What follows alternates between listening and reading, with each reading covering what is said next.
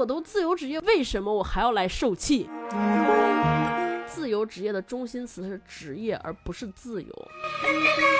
工作势必就是有一些繁琐，有一些事与愿违。我一定是因为我有更好的选择才去做自由职业，而不是说把自由职业变成我逃避困难的一个港湾。没有哪根金条是高尚的，也没有哪根金条是卑鄙的，所以没关系。我觉得大大方方的就该谈钱谈钱。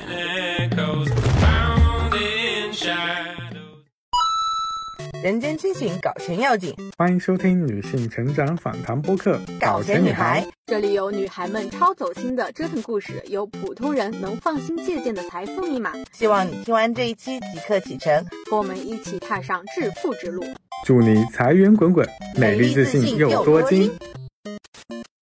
Hello，欢迎收听《搞钱女孩》，我是今天的当班主播小辉，我是抱抱。我今天非常激动，因为我们这一期嘉宾是我很喜欢的一档播客的主播。对的，对的，所以今天的嘉宾真的很有来头。那作为还在成长期的养成系播客，我们可以请到这一位可以说是中文播客圈的大佬了，因为呢，他们的节目在小宇宙有六十一万的订阅量，像我看都快六十二万了。然后它是一档泛文化播客，每周二更新，也是三位主播。我不知道大家说到这里能不能猜到是哪个台？好了，不卖关子了，那欢迎来自播客文化有限的主播超哥。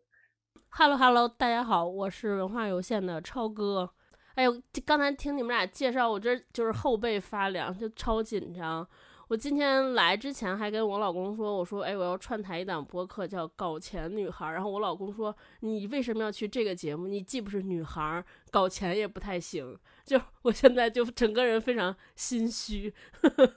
对，那我就回应一下你老公的问题，为什么要邀请你来上节目？其实因为我我觉得加超哥应该也有两年了，加你的微信，然后一直有在看你的日常嘛。我就之前会对你的印象觉得哇，播客大佬，然后爱读书，因为文化有限，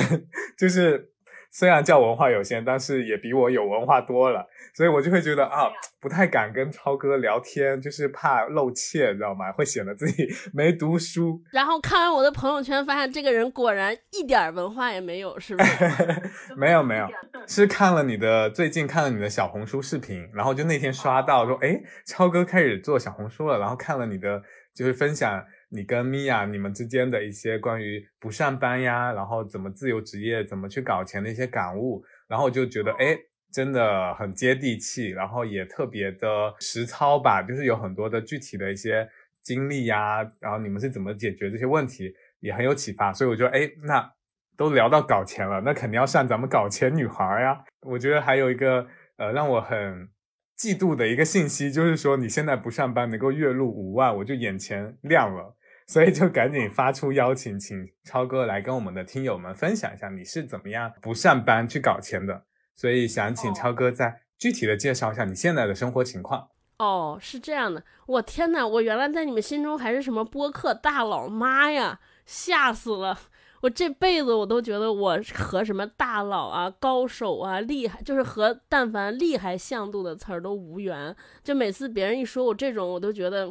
哎呀，就是就觉得我误导了人家，就特别感觉受之有愧。是这样，我先给大家简单介绍一下我现在的就是职业。我大概身上是有三个标签。我首先我给自己，我认为自己的主业是我和另外两个朋友。呃，一起创业做了一个代泡原叶茶品牌，叫三五杯，就也是三个人合伙。然后我的合伙人一个是那个三五环另一档播客的主播，呃，刘飞，刘飞老师。然后还有一个是我认识了十多年的朋友，呃，乐克。然后他现在也是另一档播客的主播，那档播客叫金云赫兹。我们其实主要做的就是传统的中国茶，只是我们把它做的从包装啊、外形上，让它更利于这个年轻的朋友们和主要让它适配这种刚刚开始觉得，哎，我想有点想喜欢喝茶，爱上重新拾起中国茶的这些年轻人。我们目标群体是面向这样一些朋友，然后我们做了这么个品牌，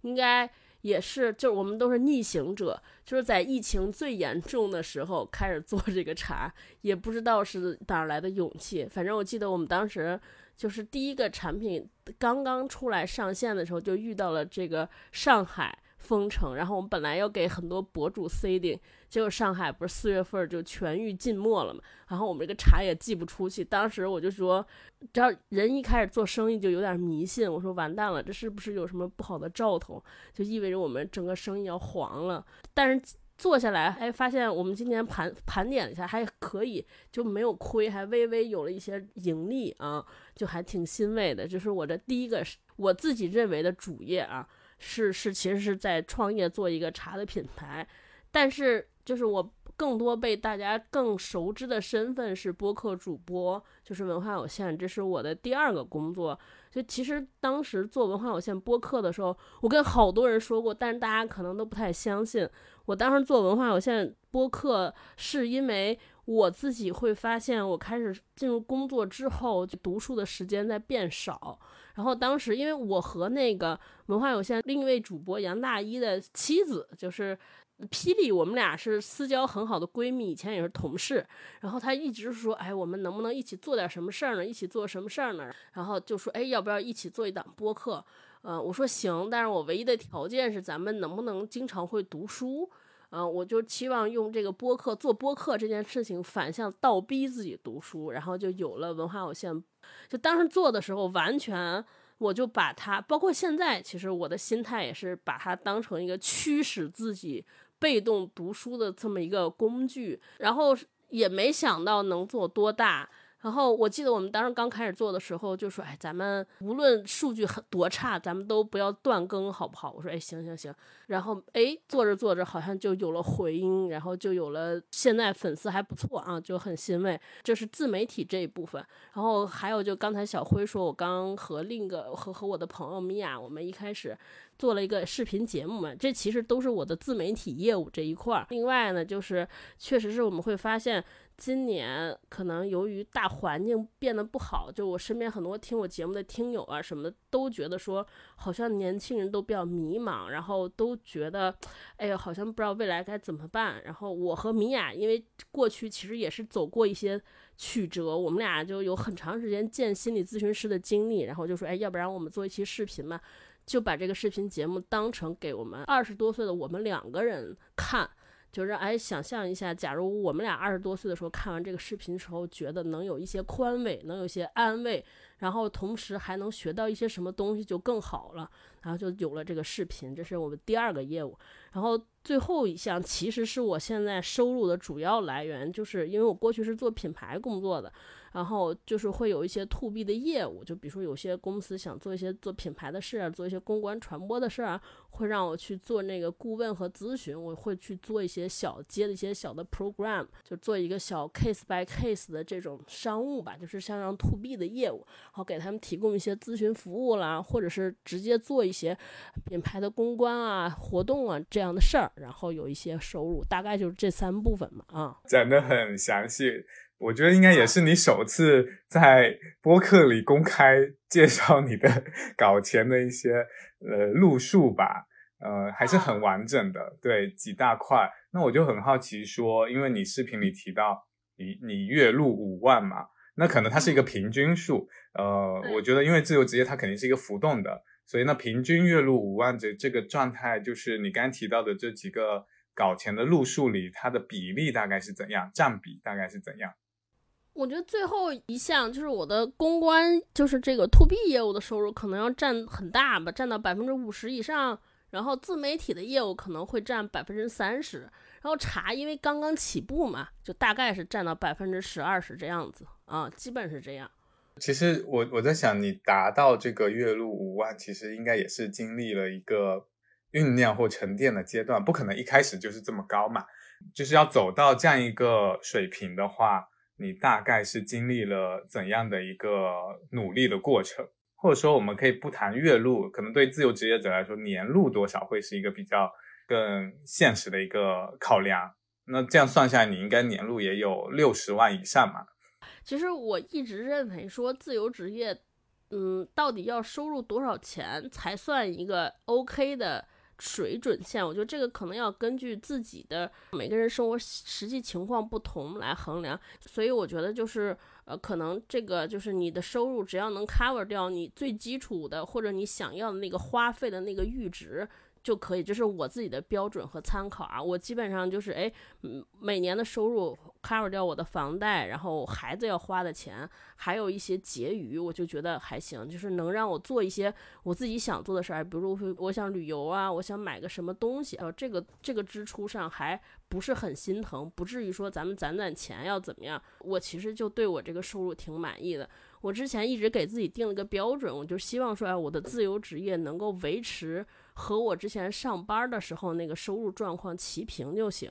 所以我一直梦想说，哎，我什么时候就做自由职业，不是很努力、很操劳，能达到年薪过百，我就彻底可以不努力了。这是我的目标，就我不知道为什么对一百万这个字这么执着啊，我就觉得这个一百万可能就是我自己努力的目标，这就是我这个收入的目标。我是如何达到的呢？就其实我觉得我不是一个纯粹的自由职业，我完全是因为上班上了一段之后，我就是相当于工作的形式的衔接，就我可能就我的工作内容，我现在想了想。和我上班时候没有特别大的变化。我的现在的很多客户都是我工作时候的客户，就是我工作时候的单位。我说我不想上班了，我确实是这个没法坐班，然后有各种各样的问题。然后那个老板说，那那你这样，你要不然你不来上班，然后呢，我把公司的就是这些业务给你一些你在家里干，就大概是这个意思吧。所以，我我就觉得我那个自由职业还挺挺走捷径的，就真的不是像很多朋友那样从零开始做一项自由职业。我只是把之前的工作状态进行一些迁移而已。所以，我可能这个身份，我觉得我可能不太具备广谱性啊。所以我没有经过那种特别苦的，说，哎，我一个客户也没有从零到一开始奋斗的这个阶段。就拿上班做比喻吧，我这可能不太像裸辞。我这属于像已经拿到了下个单位的 offer 才开始辞职，所以我做自由职业也是，就基本上算是知道了我至少未来几个月或者一年我可以靠什么挣钱，就有了这个确定的之后，我可能才才有了自由职业这个事儿啊，所以就基本上我可能，呃，从不上班开始到现在，收入水平差不多就是这样，甚至可能最近几年还有点儿。有点降，因为大环境的问题啊，就基本上都是这个水准啊。对，那所以其实你已经实现年入百万这个目标了吗？我之前是实实现了的，就今年可能还没有实现。今年不还没过完吗？对对，反正就是在这个目标上下，我觉得确实是疫情期间受到了一些影响，嗯，但基本上是在这个线上下浮动。不错不错，我觉得你给自己定了这么一个，就是在你原来基础上可以够得着的一个目标。我觉得对自由职业者来说就是很现实的，你不不可能说我要去跟别人比嘛，就是可能有的人呃年入五十万他就够活了，就很知知足了。对对对。对，那有的人就是一百万可能都不够呢，对不对？没错没错。呃，因为你刚才提到你做了好几个项目，几个搞钱的路数嘛。那第一个就是我很好奇，就是咱们作为一个大台啊播客，它是一个好生意吗？它真的好好恰饭，或者说好接管子吗？然后第二个是你刚提到你新创业的这个品牌茶品牌叫三五杯，那也是一个新消费。那我觉得本身现在新消费很卷嘛，然后我也是做品牌的，我其实知道说，其实很多品牌就是叫好不叫座。哦，就是现在流量就存量已经很很很少了，就是作为一个新品牌，你要杀出来很难。那作为一个呃新锐的茶品牌，它又是一个好生意吗？所以这两个项目就是你对比下来看，说你怎么去考量一个项目或者一个决策，它值不值得投入，或者说这个东西如果说它要搞钱的话，你怎么评估它值不值得搞？因为可能我们很多听友他们是有正职的嘛，然后他们经常会问我们说，哎，我想搞个副业，我想搞个什么项目，就是业余时间做一做，赚点外快啊，被动收入呀等等，他们很关心这个，那就会存在一个问题，我怎么去选项目？所以想问问超哥，你是怎么判断它值不值得搞？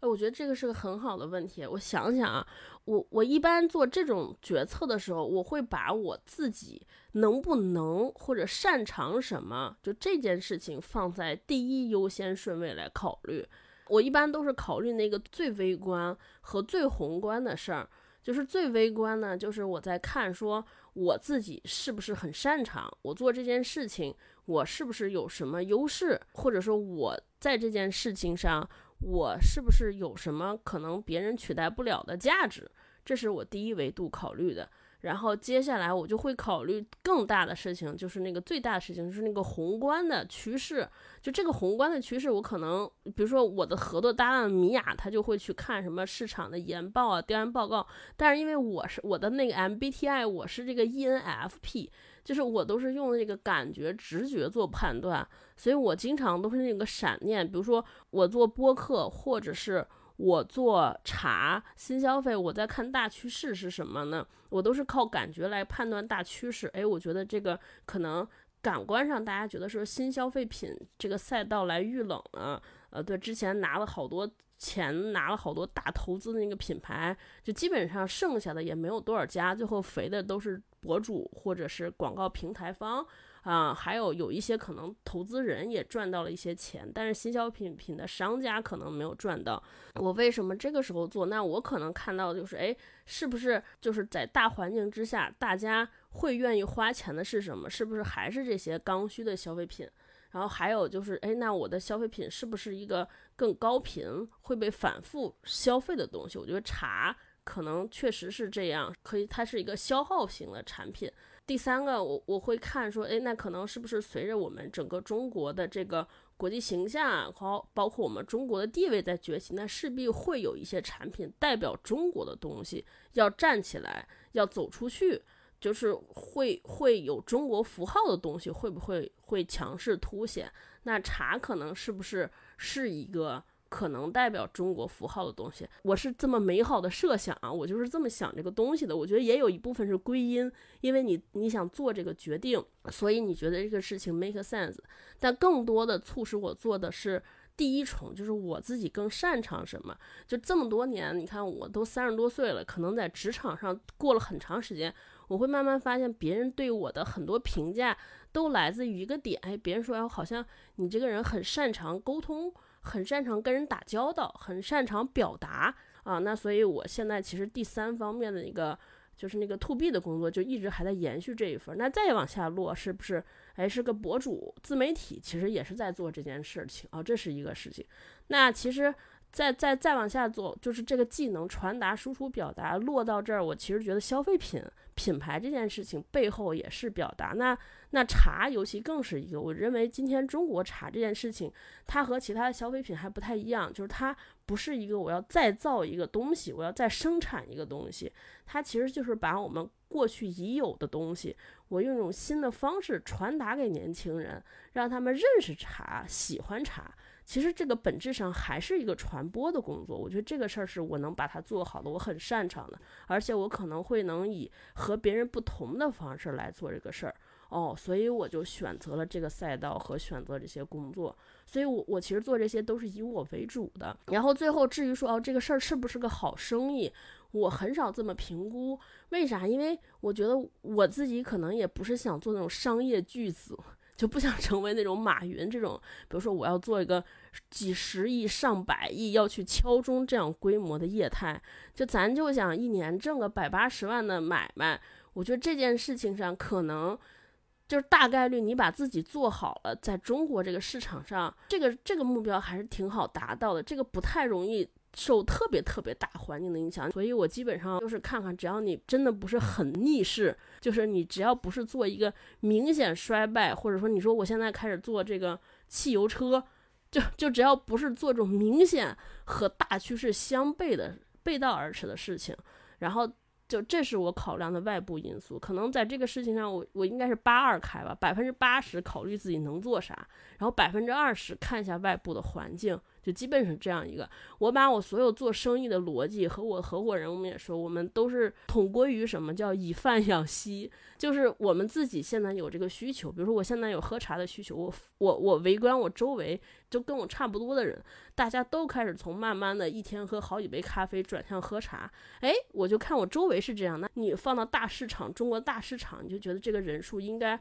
也很可观，至少这些人能支撑我这种。一年挣个百十来万，这种雄心的，这这就这种小小企图心的这这么一个人数，我觉得这个事儿就可以做。然后我对这个生意的花销和投入也是在一个我可承担的范围，那就试试做呗。然后要是做不成，那就再换一个。就我很少去在前期做特别特别很长时间筹谋和规划，我一般都是有了一些闪念之后就去试。试完我们再看啊，基本上就是这样。我总结是，你是有两个 tips 吧？就第一个就是你刚才说的，它是一个比较感性、感性的一个观察，说，哎，我自己喜欢，然后我自己有这个需求，以及我身边的圈子是不是也有这个痛点？那它从就是从你这个小圈子可以投射到整个中国大市场，可能多少也会有一些人跟你有一样的痛点。那中国人口这么多，对吧？你稍微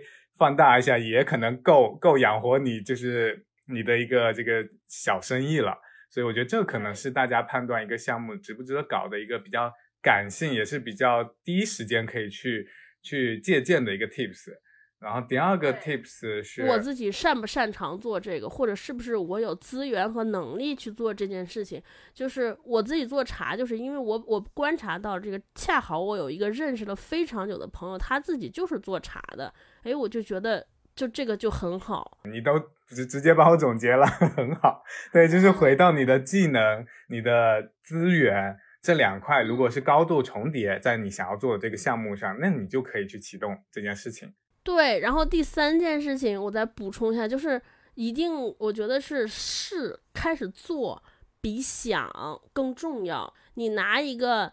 比较小的钱，就是在自己损失可承受范围之内，就反正你就假如这个钱丢了，再也收不回来了，也不不影响你生活，在这样一个可量化的范围之内，然后大家去试，因为其实做生意挺复杂，我觉得抱抱你也有感受。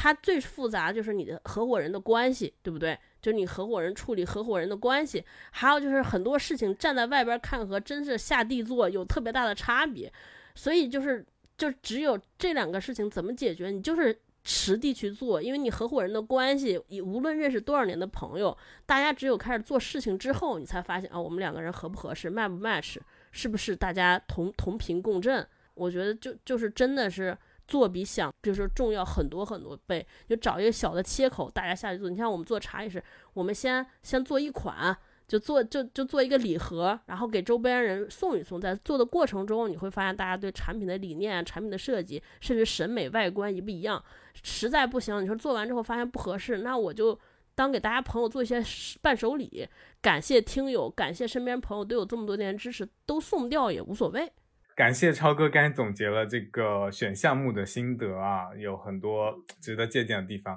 接下来我要把话筒交给抱抱，开启我们关于自由职业这一趴的问题。因为我也是自由职业嘛，超哥，嗯，因为我觉得我还是蛮认同你刚刚说的，就是说其实是看跟合伙人之间的合作和默契。因为我那两位合伙人感觉都是爱型人。就我是 E，我都有时候开玩笑说，可能我不在，他们俩都没法说话。我也是，我的我的我的合伙人也是 I 型人，然后我是 E。你看，这就是咱们的优势。我一直的逻辑就是，我认为有人比有事儿更重要。就是你我们会发现，很多时候做一些事情，不是因为我们有多擅长，而是因为身边的朋友他很擅长。就你眼见的这个人太擅长做这件事儿了，就我跟着他可以躺赢。但是我们俩之间技能之间又有互补和重叠，我觉得这个也很好。然后再回到你那个问题上，就是怎么处理合伙人的关系，或者说为什么你会发现很多人在公司里边好像，哎，我就是因为不想处理复杂的人际关系，我才出来创业。怎么创业又要处理人际关系？我觉得是这种，就是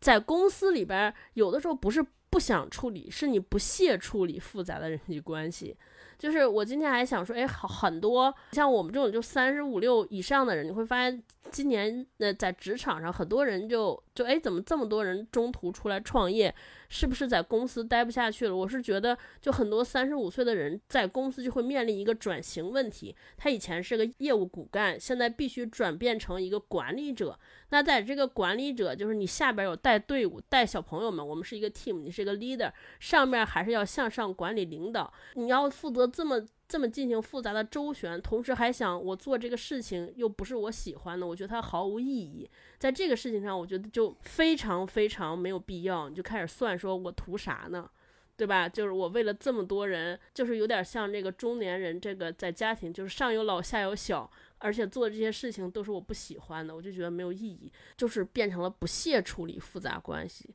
那那就是回到退回到创业合伙人这件事情上，我们为什么合伙？我觉得就是选合伙人，第一个就是大家的三观要非常非常一致，就是大三观。比如说我们为什么要做这个生意？这个生意每个人我们认可它的价值是什么？以及我们三个人。各自想从这个生意里得到什么？我觉得这个事情是必须要一致的，且大家要一开始就开诚布公的聊清楚的。我是想获得钱，我还是想获得名？我觉得就是合伙人之间如果不能坦诚聊这些事儿。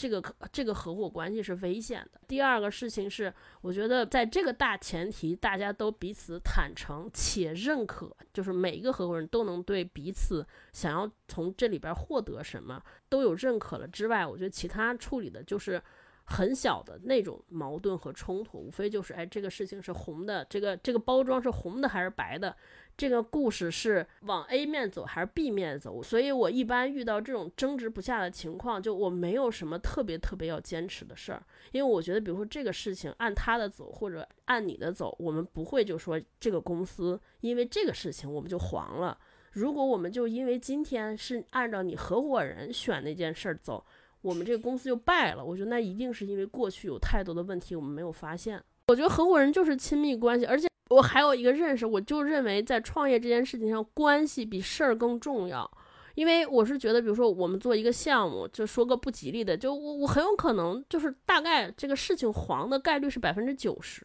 做不下去。就非常有可能，但是这个关系能不能存续下去，我觉得这个是可以掌控的。假如我们因为这个事情结成了一个非常好的战斗的友谊，假如今天我做不成茶，我这个茶因为各种意外黄了，我们还可以再起另一个项目再做，我觉得就会更好。嗯，就是我我已经做好了说这个茶黄了，我们再做其他的准备了。就是我对于这个关系和人本身的看重，甚至优于对这件事儿本身的执着。所以在这种情况之下，假如遇到分歧、遇到争吵，无所谓啊，我觉得这个我可以放弃掉我的立场，不重要。就就还有一点就是，我觉得大家在做这件事情上，就是每次吵得不可开交的时候，我都会有那种声音提醒我，就说他图啥？他肯定也是为了这个事儿好，不是为了证明他对，不然他鸡头白脸的，大半夜不睡觉跟我在这儿。掰是啥呢？一想到这，反正大家都是为了事儿，那那谁进谁退，我觉得都可以理解。那在自由职业和上班这两件事情之间，你觉得最大的区别是什么？我觉得就是那个自我认同感是特别重要的一件事情。就是我是一个特别在乎意义就这个词的人，嗯，我对于意义感和 why 好这件事情非常非常。就我不是说人做事儿必须得有意义，但是我是一个不知道为什么想不清楚意义的人，我就会是一个非常焦虑的人。所以在在职场上，我知道很多事情就是没有意义的，这就是个工作，就是应该不带情感，然后剥离意义，甚至剥离价值本身。就是你知道，领导我即便把这个事儿做砸了，我的工资，我的职级。然后领导对我的认可也不会受任何这件事儿的影响，就是所有这些都不会因为我没把这件事儿搞好而受影响，都无所谓。但是我就给自己没法有交代，我会发现说，哎，我都这个事情我我为什么要做呢？就这个事情我没法从内自己认同自己，而同时你底下还有那么多兄弟姐妹嗷嗷待哺。就说，哎，尤其像大厂，我知道有很多赛马机制嘛，就其实是九个项目一同上线，大家做的都是九个 team 做一模一样的事儿。就即便我我作为一个领队，我知道这件事情没有意义啊，在做这些都是我们公司根本不应该开展这个业务。这九个组谁赢了都无所谓，但是你底下的那些兄弟不行啊，你底下的那些兄弟姐妹说你咱们这个不做了，他们就没工作没着落，咋整？我觉得这个就真的就是这是我特别当时特别内耗的一件事情。但是我觉得做创业就不一样，就做创业是。你每一天做任何一件事情，都知道我我做这个事情是有用的、有价值，是我想做的。我觉得这件事情对我来说特别重要。我觉得我就是那种野惯了的人，我完全没法做任何就是我自己不认同的事儿。在你觉得那个事情没有意义的同时，是不是还会觉得，哦，这件事情 没有尊严感，就是感觉自己只是一个被 pick 的选项。明白明白，我特理解你说的，就是你知道这个工作谁来做都行。如果这件事情不是非我不可，然后我在我为什么要去做呢？就创业，哪怕他钱赚的少，但这是我自己的事情，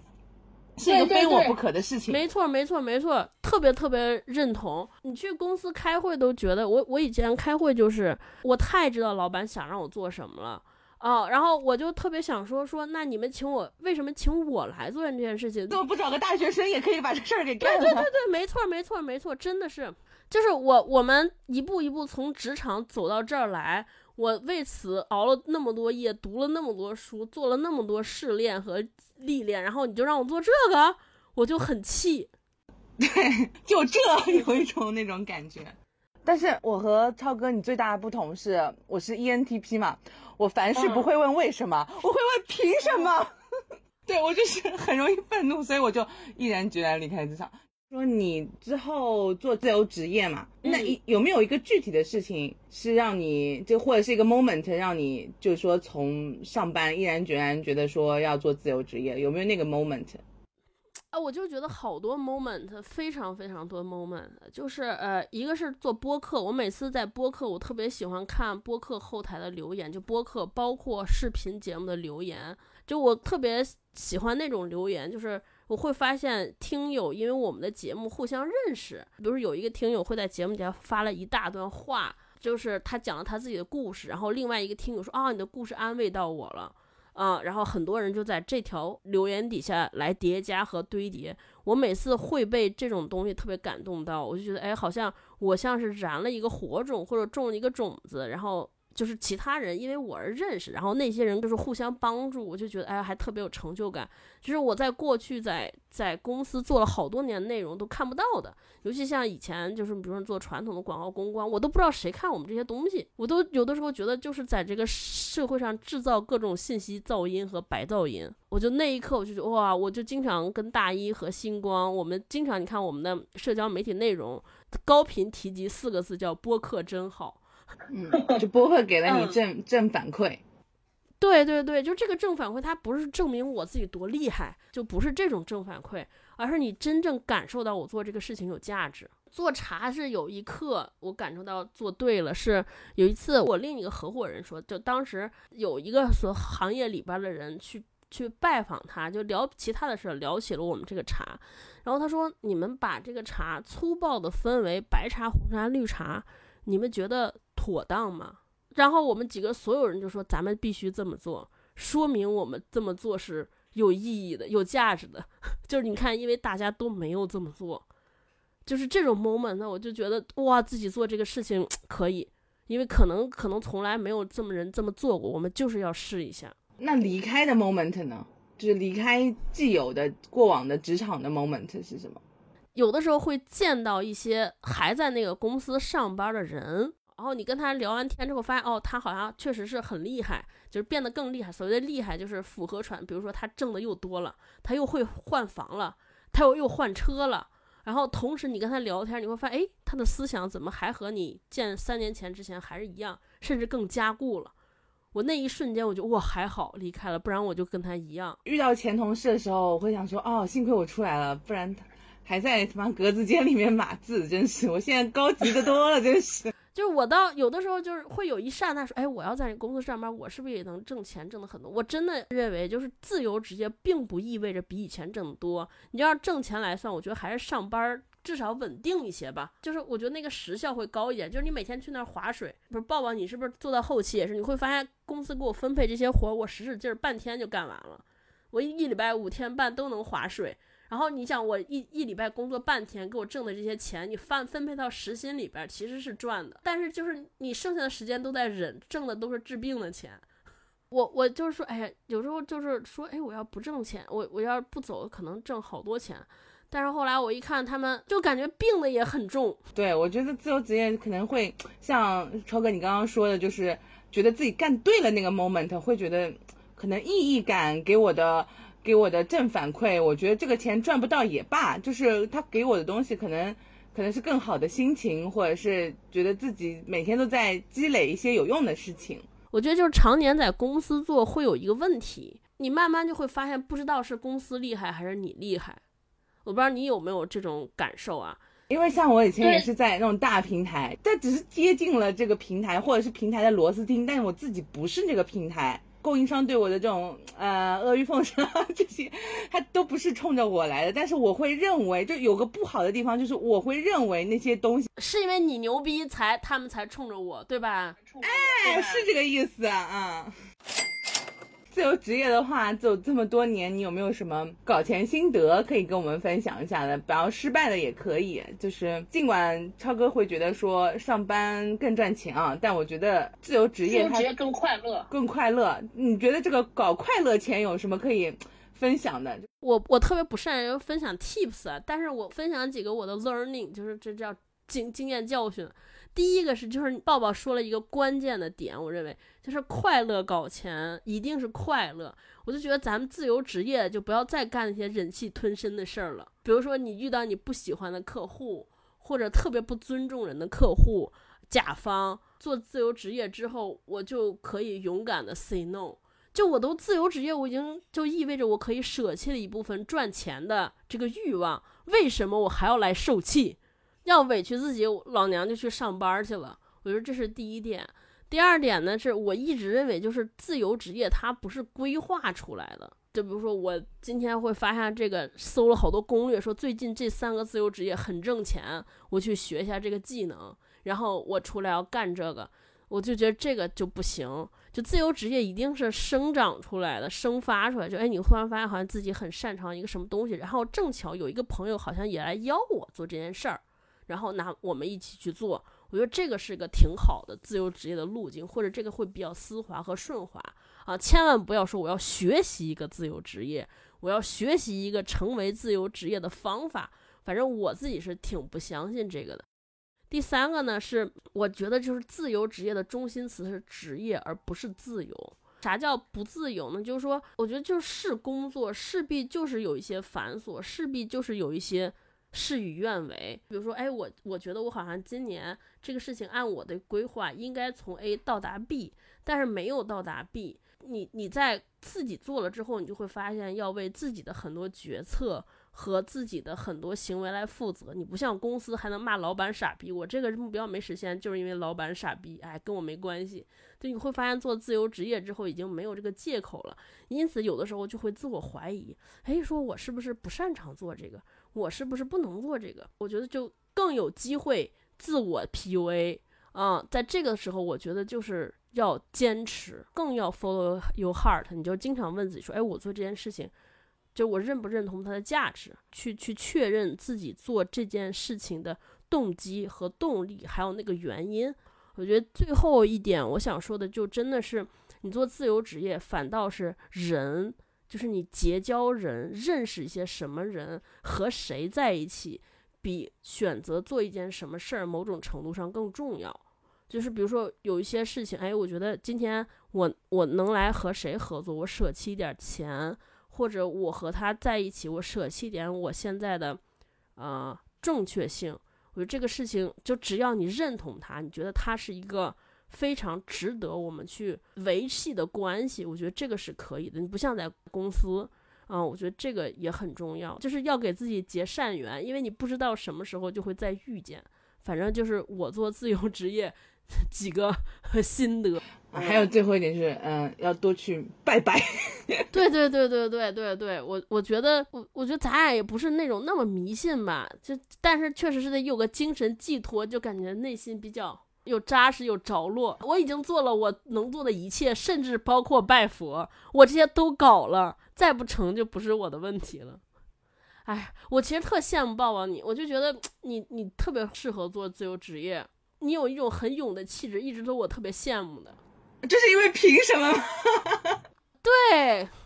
我是那种，我是那种，就只要我能想，比如说我今天遇到一个特别特别让我气愤的人，我就是但凡能想清楚他就是傻逼的逻辑，我就感觉我能气能消一半儿。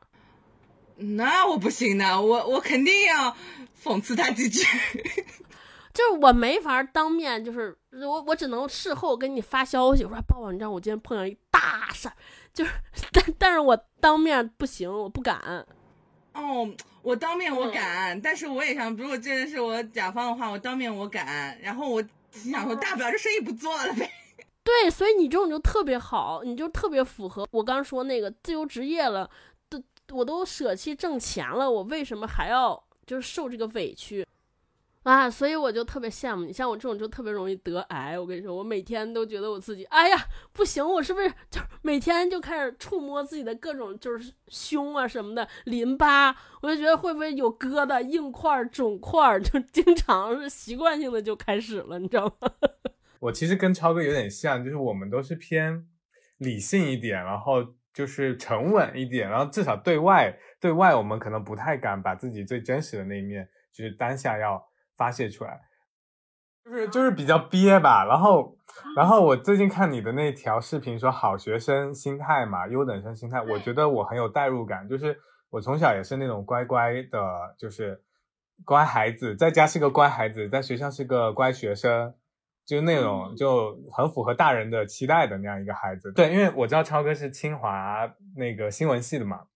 然后我是四川大学哲学系的。我们就是好学生的这样一条路径。那现在你已经逃离了这样一个价值评判的体系，就是当我们脱离了这样一个主流的价值评价的系统的时候，其实你要很确定你自己在哪一个维度、哪一个坐标轴。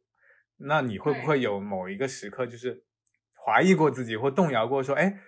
我。”要不再回去上班，就是肯定自由职业者的时候，你是有遇到一些低谷嘛？那在那个时候，你是不是有过自我怀疑？我跟小辉特别能共情，就是我我把我自己的人生叫什么？就是叫报复性叛逆。我是早叛逆，就是我我是在上大学之前一直就是父母眼中的异类，就我应该上初一开始就谈恋爱，而且我不是那种一贯的学习特别好的。我就是因为上大学考上清华，就改变了我的人生。我之前真的就是我上学的时候都是坐在那个讲台旁边那个座位，因为太能说话了，周围放什么人我都能跟人聊得来。然后我是那种考试发挥型选手，就是每次就是大考都能考得特别好，就真的上清华我都觉得疯了。所以我就一直有一种冒充者综合症。我就上了清华之后那几年，我就觉得天呐，我就觉得我就是这一辈子就不知道撞了一个什么狗屎运，这个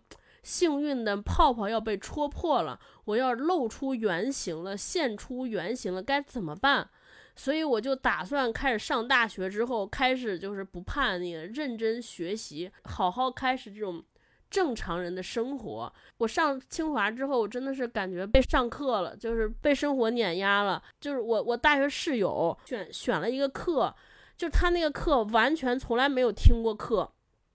根本不懂在讲什么，然后去考试考八十多分儿。就是他头一天晚上去看书，他能把书里边那些图都能背会，就柱状图，就那种扫一眼都记住。我当当时就觉得疯了，为什么我们俩出去都是喝酒喝到凌晨四点，然后去考试他能考八十，然后就全是这种人，就你看着说哇，你你也没见他学习，就怎么这么厉害？然后我就觉得在考试这条路上我是输了，不可能考赢这些神经病了，啊，放弃了。你去好好工作吧，去单位你就会发现不行，就是你内心我内心那种叛逆的基因还在。就我坐那开会，开任何长达两个小时以上的会，我都觉得要死了。所以就进入那种人生，就是你想正规也正规不起来，你想叛逆吧，就是内心中有一些不甘，有一些不安全。我就是进入了这种人生，所以中间我觉得就是我抑郁跟这个有挺大的关系，就在撕扯，就是我其实根源的价值观可能从小被父母塑造，我还是认为那个主流那个东西是对的。虽然我一直没有执行过，我觉得我早年间没有执行过，是我没有意识到。可是我可能潜意识当中还是觉得人就是要一步一个台阶，要要多长时间考大学，大学出来那样那样，我就觉得我没有走过的那条道路是对的。我要一直试图往那个道路上靠。可是你靠进去之后，又会发现你根本不适合那个道路，跟不上别人，会被别人从那个赛道上各种挤压出来，就真的是很痛苦，很痛苦。所以我好几次就是说尝试回去上班，我要过正常人的生活，我要问问自己，我怎么就不行？为什么这个世界上就是可能百分之九十的人，人家都能过这种生活，就我不行？我到底是有什么问题吗？我是有什么缺陷吗？就是变成了这样一个心态。就我后来想通一个道理，就是我就认为，我就假装自己这就是个缺陷吧。就是每个人都有太多自己不擅长的事儿，就是过所谓叫这种。就是那种常规的生活就不是我所擅长的，那行不行？能不能放过自己？嗯，就是这个接纳了之之后，我觉得我好像就好了。我觉得就是接纳的部分，除了接纳我不完美的部分，还也应该接纳你拥有的这些东西，因为这些运气也好，这些所谓的狗屎也好，其实它也是你的一部分。就是从玄学上来说，它就是你命里有的东西。你对你就是你就是命带贵人运，你就是命带这个狗屎运，那你就接纳他呀，他就是你的一部分。就是我觉得我二十岁在职场上就经常分分辨不了一个问题，就是有时候领导说说我我说这个事儿对事不对人啊，然后比如领导说，哎，张超，我觉得你你你今天写这个东西写的不好啊，我觉得你的那个你这个稿件写的不行，就我我那个时候就会我解读所有这些信息都会解读为我靠。我能力不够，哎呀，我我不好啊，然后我就回去就很懊丧。我不知道是不是年轻人都会有这种问题。那那你站在一个专业这种对吧，做正念公司的人，就是如果我有了这种念头，应该怎么办？我就是也是年轻的时候吧，就初入职场不久的时候，也经常是这种心态，就很害怕被否定，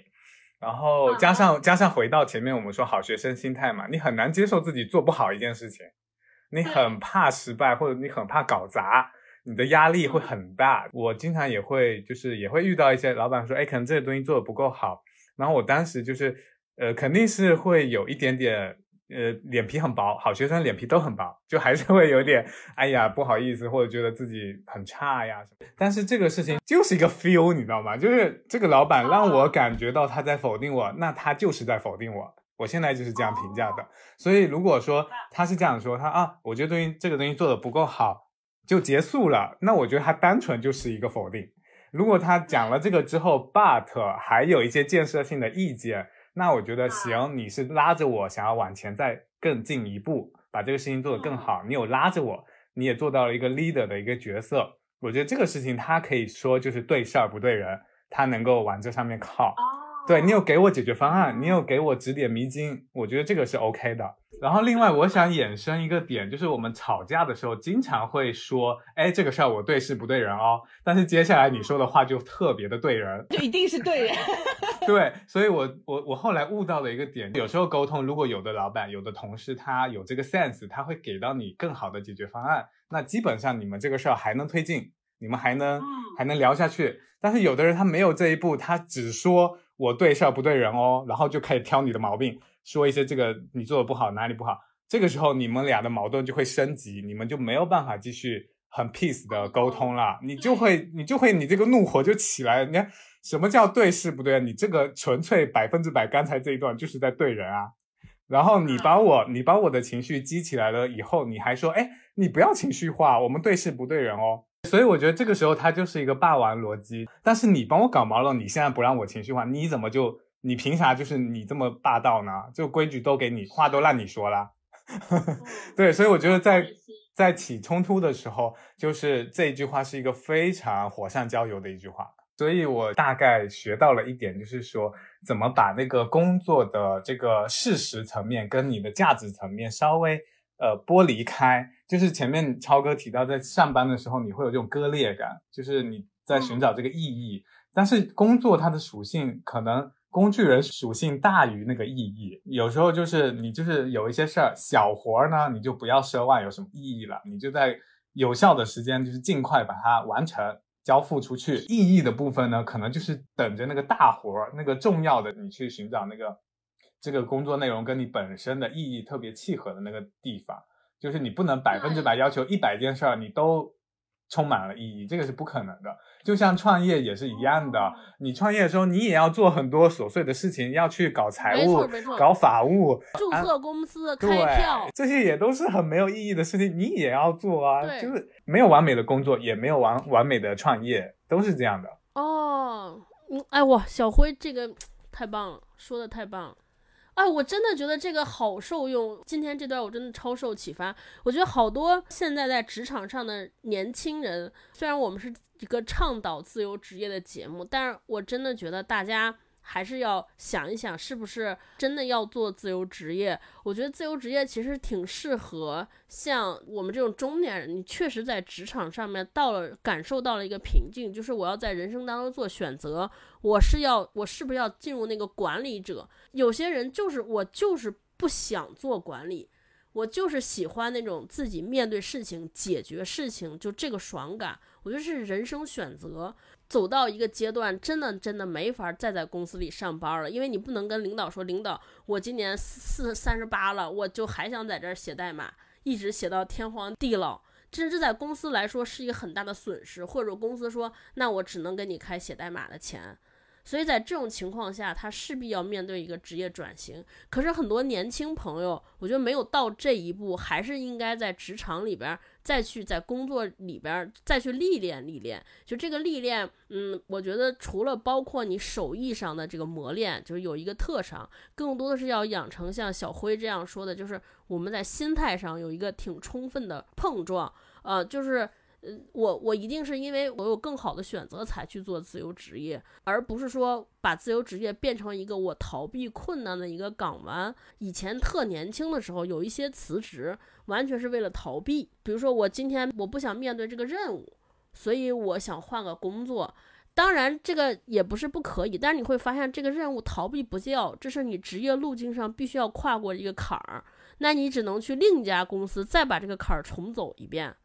后来你再想想，我还不如就在原公司把这个坎儿跨过呢。原公司的那个更窗明几净，洗手间更好，条件更好，离我家更近。我当时要在那个公司咬咬牙把这个坎儿过了，我就不必受这个苦了。你说的太对了，我觉得就是确实，我想先声明一点，咱们这个节目《搞钱女孩》并不是鼓吹大家都要辞职去自由职业或者创业的一个节目。呃，我们说这么多，其实就是说要找到你最合适的那条路。就合适才是最好的。超哥做出那个选择是他很清楚，呃，他的价值感是一个最大的一个追求嘛。那可能工作很难去契合到这个点，然后以及他分析完啊，自己有很多资源和他的能力长板是可以去呃做这个事情，而且他又不是一个裸辞的状态，对吧？就是一个迁移，就在家把原来的工作做了，就我觉得是一个顺其自然的过程，还是回到自己身上去判断你适不适合走这条路。然后另外就是超哥刚提到那个，我觉得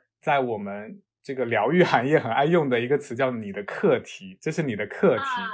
对你的人生就是这个课题，你总是绕不过的。你今天在这个公司辞辞职了，你可能成功就避避开了一次，但是你总会在未来的人生的某一个瞬间又要面对，因为这个课题它就是你可能生命里需要成长的部分。就与其逃避，不如现在面对。对，所以就是。不上班跟自由职业就可能像都是围城嘛，就我们在这个地方羡慕另外一个地方。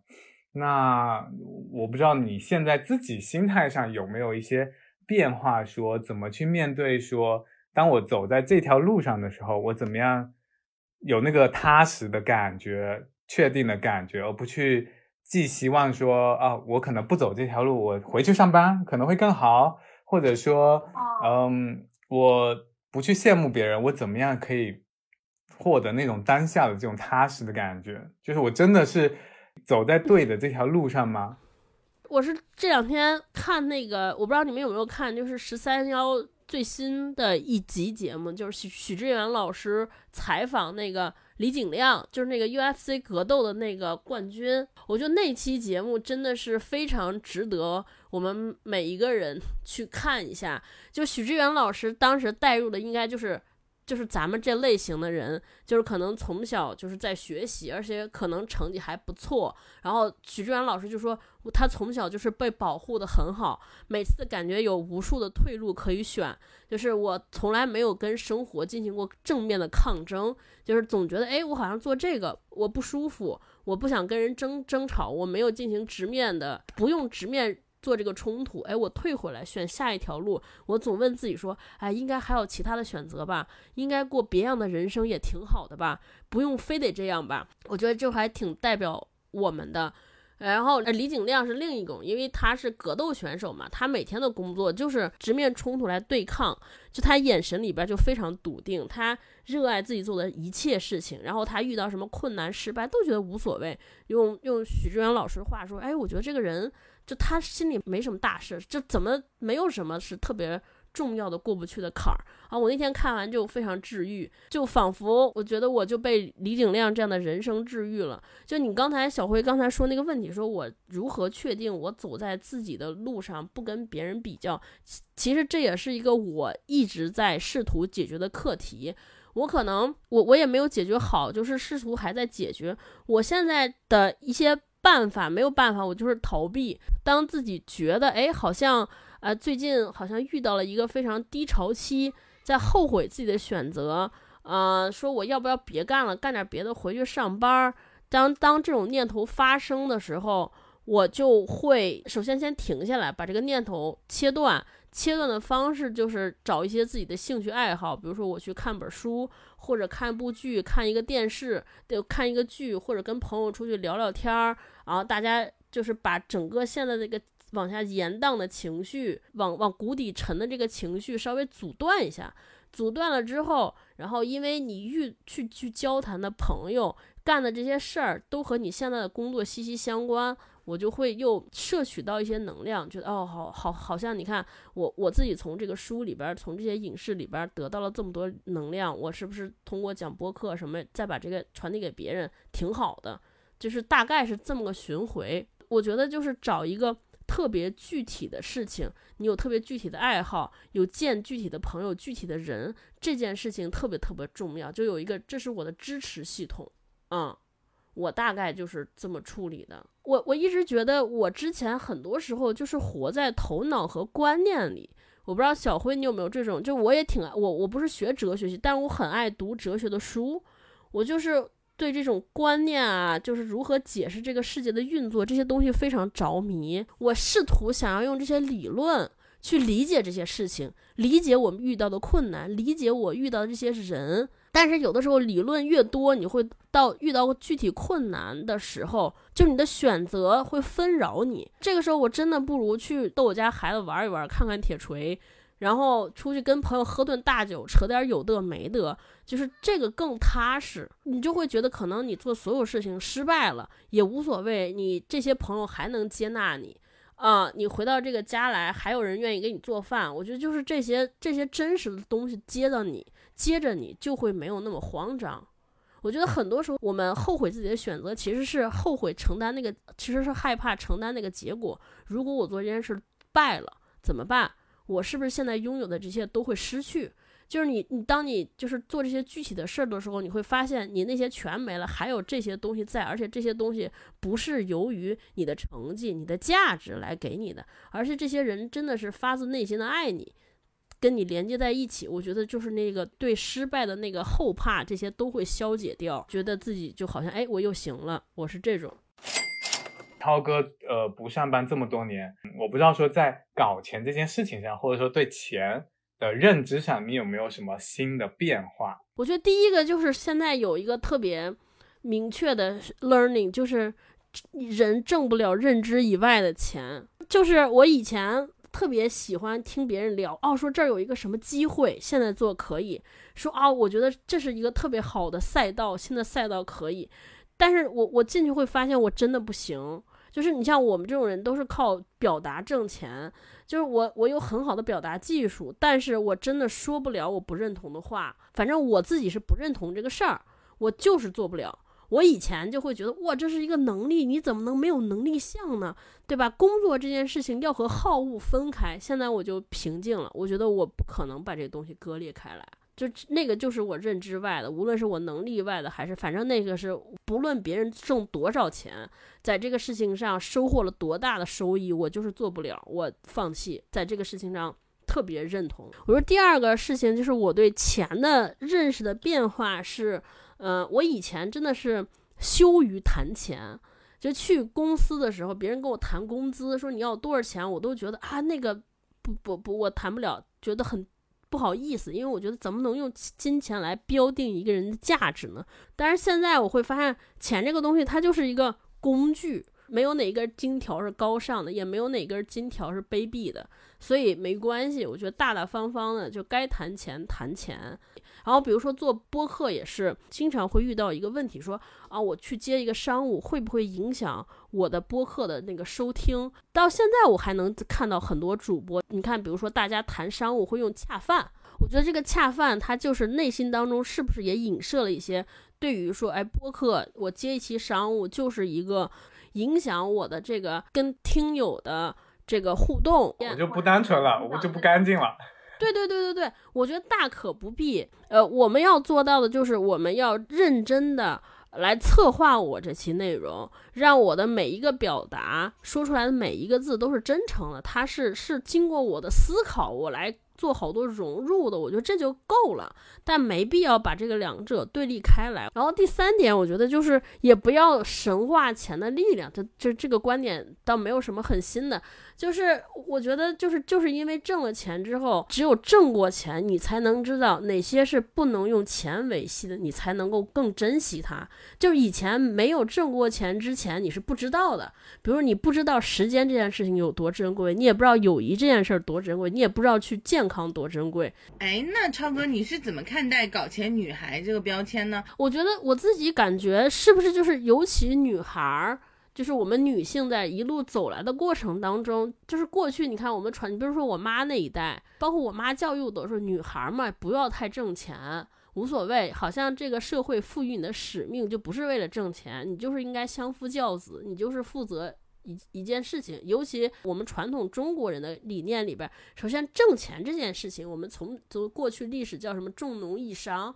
你本来搞钱这件事情就不是很光荣，女的搞钱好像更不光荣，所以我觉得你们这个名字，我觉得还挺好的。我不是上来开玩笑说，我觉得我既不能搞钱，也不是女孩儿，就是我我是觉得我们在搞钱上有一个误区，就是我能不能我有没有搞到钱和愿不愿意搞钱，这是两件事情。我觉得就是搞钱这件事情，就是代表了我的一种价值观，就是我愿意，我我不认为挣钱这件事是羞耻的，然后我可以大大方方的谈钱，我愿意好好的努力工作，我不介意别人用金钱来衡量我的价值。我我虽然可能觉得他说他对我的衡量是不是正确的，这是在说啊，但是我不认为他说哦你你这个播客值多少钱对我的是一种冒犯，我觉得这是我这些年很大的一个进步。我觉得职业女性特简单的一件事，就千万不要听他们那个叫平衡，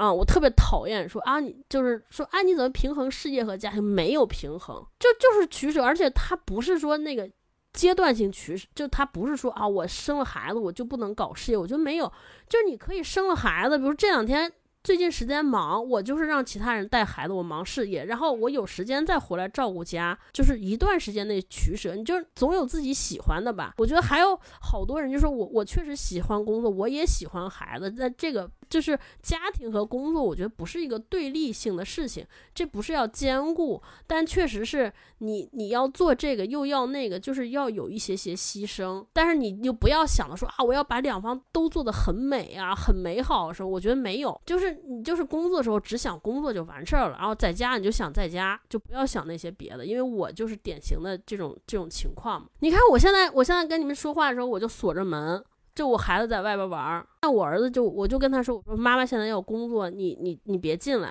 他说为什么？我说你看你你每次看电视，你自己玩的时候，是不是也不希望妈妈打扰你？他说对。我说那那我要工作，你也别打扰我。然后慢慢就是你有了这个秩序，有了严格的边界之后，其他人就会 follow 你。啊，就是就是可能一一次你觉得不行，他们打扰你，然后你要跟大家严格 say no 不行，你要展示出你的边界，像豹那种愤怒，然后一两次之后，大家就会学乖。是，那你刚才的这些建议比较，我感觉比较针对是呃，就是有孩子的、有家庭的这种女生。对。那我们听友里其实有很多都是单身的，甚至还在读大学的年轻女性。我觉得他们现在看社交媒体还是会鼓吹大家啊，就是不爽就裸辞，自由职业也挺好的，然后怎么怎么样，就是自由是一个很有诱惑力的，对年轻人来说。那如果对这样的群体，你想给他们什么建议呢？我一般会会会问别人，就是是因为你想辞职，是因为人的原因，还是因为事儿的原因？就是比如说你有一个你特别讨厌的上司，你特别讨厌的领导，你的讨厌是什么？比如说就是比如说他的价值观。他整个人就是，就是这个人，比如说他如果不是你的领导，你走在路上或者来哪碰着他，你都跟这个人连话都不想说，嗯，因为很有可能职场上遇到这种，就是你空降来一个领导，你就感觉这个人你完全完全跟他三观不合，那这种情况下，我就劝他想都不要想，赶紧换工作，因为我觉得人的问题是不可解决的，我觉得没有必要为了这些非亲非故，你对他有没有爱意？就这种人来随便改我们自己，你也没有能力让他改变。我觉得这种就不要磨合，赶紧走。然后再在在这个问题上衍生，就是你会经常因为这一类型的人你不舒服。我就是对那种特别强势的人、特别 aggressive 的人都会让我不适应，因为你在职场上永远要和这样的人。打交道就是在公司嘛，你没办法，而且往往在我们现在的公司体系之下，在我们过去的观念当中，能位高权重的人，往往都是这样的人。那我就在想说，哦，那我。且我在职业路径上老遇到一些人，那是不是我就得考虑发展出一些什么生存技能，以后要自己出去单干去？因为可以自主选择避开这些人。在但是我刚才有一个重要的前提，就是你要发展出一条一个手艺、一个生存之道，然后再去辞职。我觉得那就可以考虑是不是可以开展自由职业。反正人的问题在我这是个刚线。还有就是，呃，我我我比较建议大家二十多岁的小朋友们、年轻人，我觉得大家在工作当中要就是留意，就是是不是有一些人可以潜在发展成合作伙伴，就是合伙人，就是留意自己的人脉和一些未来可能可以呃变现的资源。对，就是我们现在老你看打开小红书都叫什么向上社交，对吧？如何？搞定大佬，如何让什么让这些厉害的人垂青于你？我觉得我更愿意说，我们看看身边的人，就是或者叫向下经营，我宁可这样。就是哎，你身边的每天相处的朋友和人当中有没有这样？因为我觉得这个信任度是非常高的，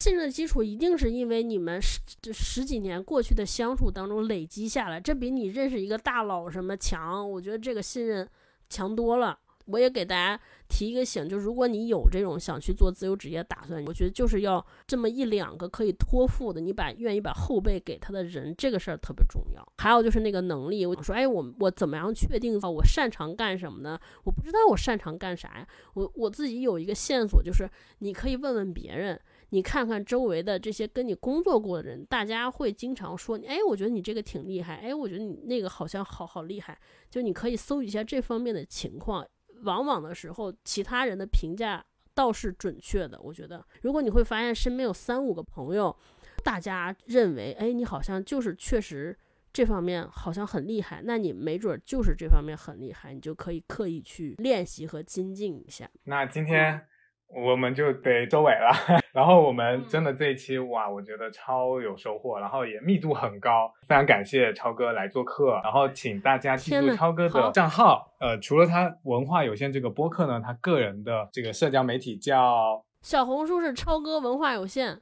对，小红书和视频号都叫超哥文化有限，推荐大家去关注一下。然后今天超哥提到的很多他的这些经验呐、感悟啊，在视频里也都会有。好，那我们就谢谢超哥，拜拜，谢谢你们俩。